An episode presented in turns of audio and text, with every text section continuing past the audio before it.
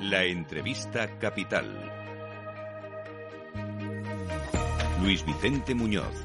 Vamos a examinar qué está pasando en la economía, qué nos transmiten los mercados, con la ayuda de David Cano, socio analistas financieros internacionales de AFI y director general de AFI Inversiones Globales. David, muy buenos días. Hola, ¿qué tal? Muy buenos días. Porque los mercados que han empezado el año estupendamente bien parecen estar mirando otro escenario distinto a los temores que los humanos temíamos, como por ejemplo que apareciese la recesión, que por cierto no ha aparecido, ¿no? evidente, la recesión aunque hay que reconocer que ha habido una pérdida de dinamismo de la economía mundial, ha sido una pérdida muy débil y no ha aparecido la recesión. En cualquier caso, que el PIB mundial crezca un 0,1 o caiga un 0,1, ya sé que uno es recesión y lo otro no, pero desde el punto de vista económico da un poco igual. Lo que sí que es verdad es que el ritmo de crecimiento de la economía es, es débil, ¿eh? y esto sí que creo que es importante señalarlo. Eh, la economía se está viendo afectada por las subidas de tipos de interés, fundamentalmente, y eso es lo que está provocando pues esa pérdida de dinamismo que es importante respecto a lo que podíamos tener hace un año. ¿Que se puede evitar la recesión? Bien, pero conviene insistir en que el ritmo de crecimiento de la economía mundial es muy débil. Bueno, este es el precio que pagamos, parte del precio que pagamos por parar la inflación, ¿no? Es lo que buscan los bancos centrales o lo que nos dimos cuenta en primavera del pasado año, que seguramente para evitar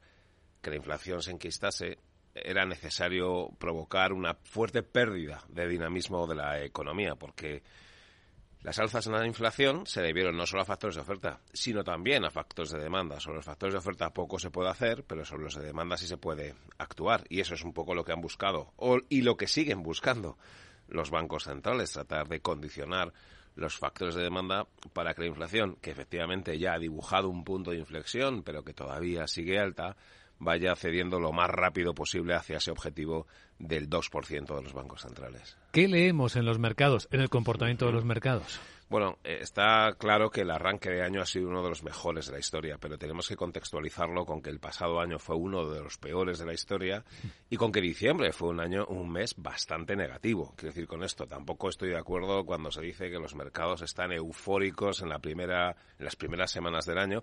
Bueno, es que en diciembre estuvieron tremendamente deprimido. Si uno coge las cotizaciones del 1 de diciembre y las compara con la situación actual, prácticamente no ha habido grandes variaciones netas, ¿no? Por lo tanto, bueno, es un ejemplo más de que los mercados son tremendamente volátiles y que en ocasiones analizar lo que pasa en dos o tres semanas pues no tiene demasiado sentido. Eh, los mercados están cotizando en los niveles que teníamos, como digo, a finales de, de noviembre. Los mercados siguen dándose cuenta de que los bancos centrales seguramente Igual ya no les queda mucho margen de subida de tipos de interés, pero desde luego con lo que no se puede contar es con que los bancos centrales van a bajar los tipos de interés tan pronto como la vuelta de, del verano y, por el otro lado están mirando el, ritmo de crecimiento económico, que si bien es cierto que no hay recesión, como ya hemos comentado, no, es menos cierto que, el, que el ritmo al que avanza la economía y los beneficios empresariales pues no es lo suficientemente alto.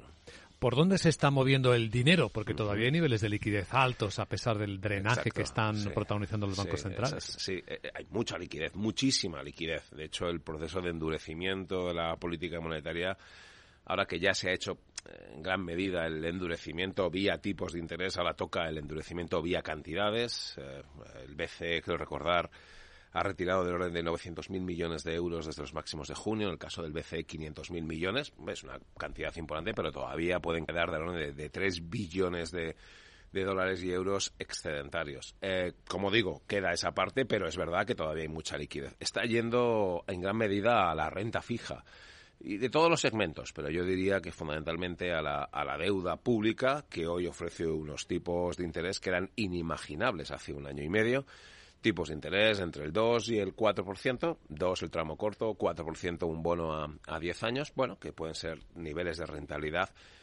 por encima de la tasa de inflación prevista y por lo tanto hoy vuelve a tener atractivo la renta fija, en concreto la deuda pública y estamos viendo cómo está yendo mucho dinero hacia este mercado. Pues con los niveles de endeudamiento que tiene hoy nuestra sociedad, tanto en lo público y en lo privado, quizá no sea un buen momento para dar este culto a la deuda, ¿no? Bueno, eh, hay dos, dos debates. Uno, a la deuda que ya tengo, que el efecto que tiene la subida de tipos de interés sobre el coste de financiación. Aquí tenemos que señalar que la estrategia financiera de los tesoros en los últimos meses ha sido acertada, porque han optado por alargar la vida media. En el caso de España, el Tesoro creo que una vida media de siete años y medio, cuando hace unos cuantos años eso no pasaba de cinco. Esto lo que provoca es que el repunte del coste de financiación, a pesar de la subida de los tipos de interés, sea pequeño, ¿no? Y que, y que, y que hagan falta unos siete años realmente para que notes en el coste de financiación la subida de los tipos de interés. Pero bueno, eso en cuanto a la gestión de la deuda que ya tengo adquirida. El punto número dos, bueno, ¿y ahora qué? Tengo que seguir incrementando mi deuda, tengo que poner objetivos de consolidación fiscal, tengo que ponerme ya de lleno a reducir el déficit público. Bueno, pues parece que no. Parece que no van por ahí los, tiros, sino más bien lo contrario. Es verdad que no con las tasas de déficit público que hemos tenido los peores momentos de los ciclos económicos contractivos, pero bueno, estamos hablando de que el déficit público por debajo del 3 o del 4% es muy, muy complicado en eh, reducirlo, bueno, pues porque hay partidas de gasto que son más o menos estructural y porque ahora eh, estamos dándonos cuenta en los últimos 12 meses que hay que gastar dinero en, en armas, hay que gastar dinero en, en, defensa y esto evidentemente supone un incremento de, del gasto público. El debate es el de siempre, si eso tiene que financiarse con impuestos o no, en fin, ya sé que ese debate está, eh, está ahí. ¿Qué elemento diferencial hay respecto a tiempos atrás? Es verdad que el coste de financiación está subiendo, pero también lo está haciendo la inflación. Y al final, para cualquier persona, gente que esté endeudado, es verdad que la noticia subida de tipos de interés es mala, pero la noticia subida de inflación es buena. Porque en términos reales el tipo de interés real, eso es, es, es, es bajo, es, es negativo. Y dos, porque el caso de la deuda pública dado que el denominador es PIB en términos nominales, es decir, reales más la inflación, está cayendo el stock de deuda sobre el PIB, ¿eh? porque digo el denominador, claro, el PIB español el pasado año creció al orden del casi del, del 10, el, el, real. Ah, el real, Pero sí. claro, si le sumamos la inflación, aproximadamente a tasas del, del 10%, ¿no? Por tanto, el, el, denominador en España el año pasado creció unos 140.000 millones, aunque en el numerador te hayan podido crecer 20.000 o 30.000 millones, pues está claro que el ratio deuda-PIB cae. En cualquier caso, estoy muy de acuerdo que este es uno de los debates que tenemos siempre presentes los, los economistas cómo gestionar el nivel de endeudamiento ya acumulado y el efecto que tiene la subida de los tipos de interés y a partir de ahora qué, si tenemos que ir eh, ser más ambiciosos en esa reducción del déficit público y seguramente uno diga que sí, pero cuando mira la lista de tareas que tienen los gobiernos y la lista de gastos pendientes, bueno, pues, pues se da cuenta que es complicado y surge el siguiente debate, si hay que gestionar o no los impuestos. Bueno, en fin, lo que es el día a día de un, de un departamento de economía, ¿no? De un ministerio de economía que desde luego tienen retos por delante que son bien claros. Nos interesa mucho, David, analizar cómo percibe esto la sociedad. Wall Street Journal cuenta esta mañana que muchos americanos ya están sacando efectivo de sus cuentas, buscando eh, activos de mayor rendimiento sin demasiado riesgo. Son, uh -huh, claro, uh -huh. personas conservadoras que no querían sí. eh, que su dinero líquido necesario Exacto. estuviese en riesgo. En España hemos visto colas ante sí. el Banco de España para comprar letras del Tesoro. Y también estamos viendo cómo parece que los bancos se resisten a ofrecer Muy depósitos sí. retribuidos. ¿Qué pasa aquí? Bueno, al final los bancos se dan cuenta que eh, tiene una fuente de financiación muchísimo más barata, que es el Banco Central Europeo, eh, a la espera de que se retire toda esa liquidez que inyectó el BCE vía TLTRO. Hoy sobra la liquidez. Una entidad crediticia no tiene ningún incentivo a pagar por unos depósitos cuando tiene una fuente de financiación a más largo plazo, que es el Banco Central Europeo, que es muchísimo más barata y cualquiera en su pellejo haría lo mismo. No sé por qué voy a tener que pagar más cuando tengo lo mismo, eh, muchísimo más barato. Y además sucede que tampoco tienen grandes necesidades de liquidez porque tampoco está creciendo mucho el crédito. El crédito está creciendo, pero a un ritmo débil porque no hay una fuerte, no hay una fuerte expansión de la economía. Y por otro lado, las entidades financieras, y yo creo que aquí bastantes agentes nos hemos posicionado al favor, yo creo que hemos, consideramos que es un punto de madurez financiera, de educación financiera, el que bueno se haya modificado la estructura de financiación y la estructura del ahorro en general de las familias, buscando otras fuentes de, de, inversión, fondos de inversión, asumir un poquito más de riesgo. Las entidades crediticias han invertido mucho dinero en los últimos años en tratar de bueno pues de, de hacer esa pedagogía del trasvase, de la conversión de ahorrador a inversor, que es lo que necesita un país. ¿Eh? Eh, yo creo que no es un buen reflejo que a los ciudadanos incrementara o volviera a tener un elevado posicionamiento en, depósitos, ni siquiera en letras, ¿no? sino que lo que estamos buscando es que tenga un, un perfil de riesgo en su cartera más elevado. Bueno, alguno dirá que eso ya es una cuestión de perfil de riesgo y, por lo tanto es un debate que tenemos ahí que yo creo que otro día podemos profundizar. Sí en el debate de que las entidades financieras, ¿por qué no pagan por los depósitos? Insisto, porque nadan en, liquidez, una liquidez inyectada por el BCE, que es tremendamente barata, y porque además en el lado del activo no tienen grandes crecimientos y por lo tanto no tendría mucho sentido, ¿eh? no tendría mucho sentido que, ahora pagaran elevados tipos de interés. Cualquiera en, su perfil haría exactamente lo mismo, ¿no? ¿Por qué pagar más por una fuente de financiación cuando tengo otra que es a más largo plazo y que, como digo, es, es más barata y además no necesita tanto esa, esa liquidez, ¿no? Una mirada práctica para concluir, David, a los mercados. Cualquier activo nos sirve. ¿Dónde puede buscarse valor ahora?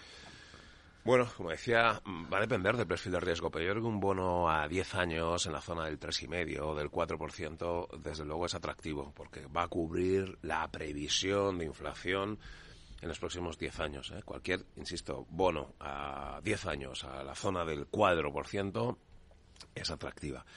Y por otro lado siempre va a estar la renta variable, ¿no? Una renta variable que a pesar de la recuperación que hemos tenido en este mes, acumula el año pasado una pérdida del orden del, del 20%, ¿no? Y hay ahí seguramente una oportunidad de revalorización a medio y largo plazo más un pago de un dividendo que hoy vuelve a ser interesante y especialmente en, en, unos cuantos sectores, ¿no? En cualquier caso, bueno, pues como siempre una cartera diversificada con algo más de riesgo de lo que podíamos tener hace 10 o 15 años sigue siendo la mejor manera de poder batir la inflación en los próximos 10 años. Para intentar conseguir una rentabilidad real positiva, mucho me temo que no hay otra alternativa más que asumir riesgo. Cada uno tiene que medir cuál es el efecto y ese riesgo puede ser riesgo de, duración en renta fija, invirtiendo en bonos a, a 10 años, o evidentemente en riesgo de mercado invirtiendo en, en renta variable, ¿no? Y ahí es un poco donde están las oportunidades que, si se tiene un horizonte temporal a largo plazo, desde luego, en nuestra opinión, hay que aprovecharlas. Y es lo que hemos ido haciendo en estos últimos diez años, ¿no? Yo creo que en este país, aunque a un ritmo más lento que en otros, sí se ha producido esa conversión del ahorrador a, inversor.